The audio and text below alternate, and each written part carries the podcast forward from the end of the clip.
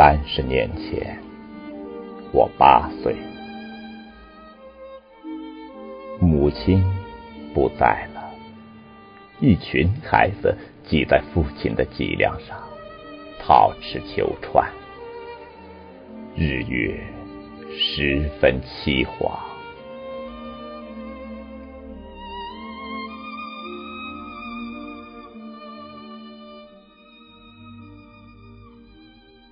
一个好心的媒人看着可怜，说：“家里没个女人，日子少光彩。”于是，在那个青黄不接的春天，我大哥牵着一头瘦毛驴，驮回了我的嫂子。她年长我十五岁，嫁来时驴屁股上。绑着两袋玉米，哥说是嫂子用彩礼钱换的。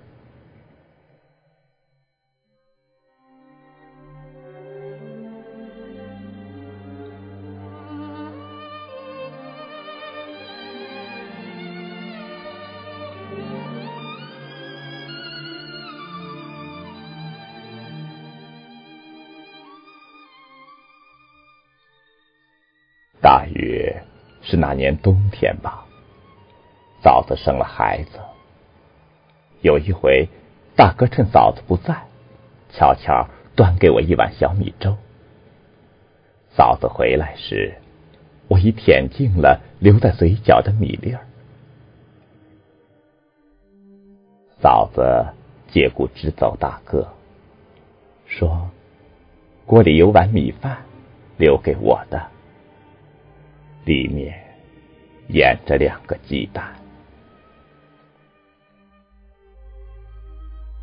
我没喝，也没吃。我跑到河里破冰，给侄女洗尿布。阿九，你太小，洗不净。嫂子赶来，抱我到河边。他把我红肿的小手拉到他的怀里暖和，然后摸出两个鸡蛋，还热，吃吧。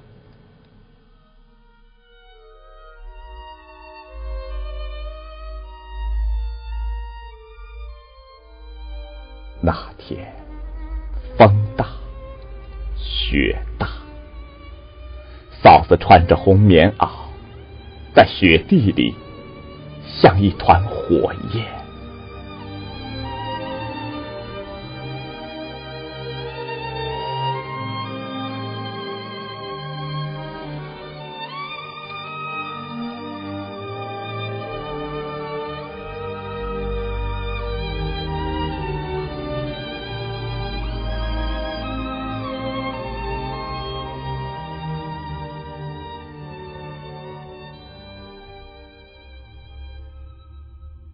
二十年前，我十八岁，嫂子给我剃了个新头，然后背着行李送我到小镇的车站上。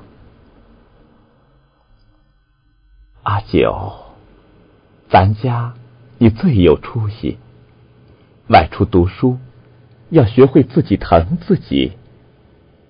他说。那天风大，雪大，隔着车窗，嫂子跑着向我招手。我觉得是一团火焰在雪地里跳跃，尽管她穿的棉袄是蓝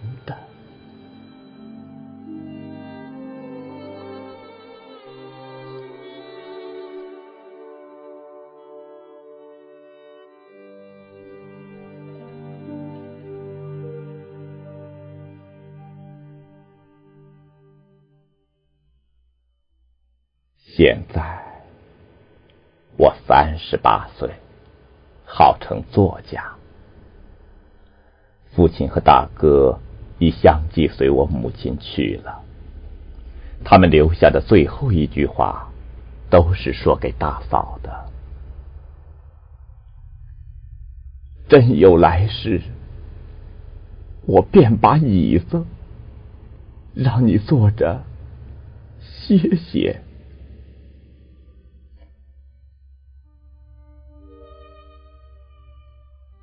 到写这篇文字，我与嫂子最末的相见，是去年春节，携妻带小回老家去。那天风很大，雪很大。透过玻璃窗，我看见嫂子从屋外抱着柴草进来，给我烧炕。我觉得雪地里有一团火焰永不熄灭。虽然他穿的棉袄是黑色的。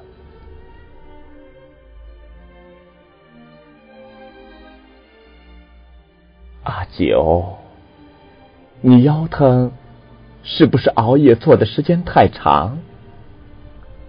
他说：“都这岁数了，还不会自己疼自己。”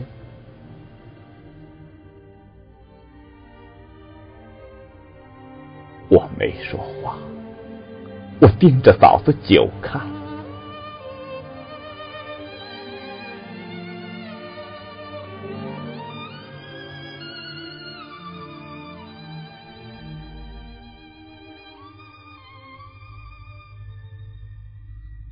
我发现他眼睛已深陷下去，像一眼枯井，而且头发竟已全白。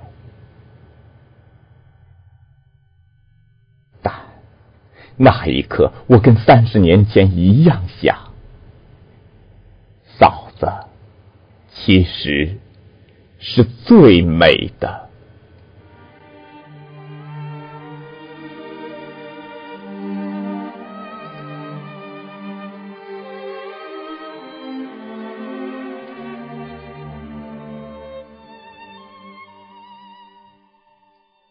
后来，我在日记里写过这样的话：嫂子是弓，我们是箭，弓因箭而完。我们自然也含着我的侄女儿，她现在美国攻读博士学位。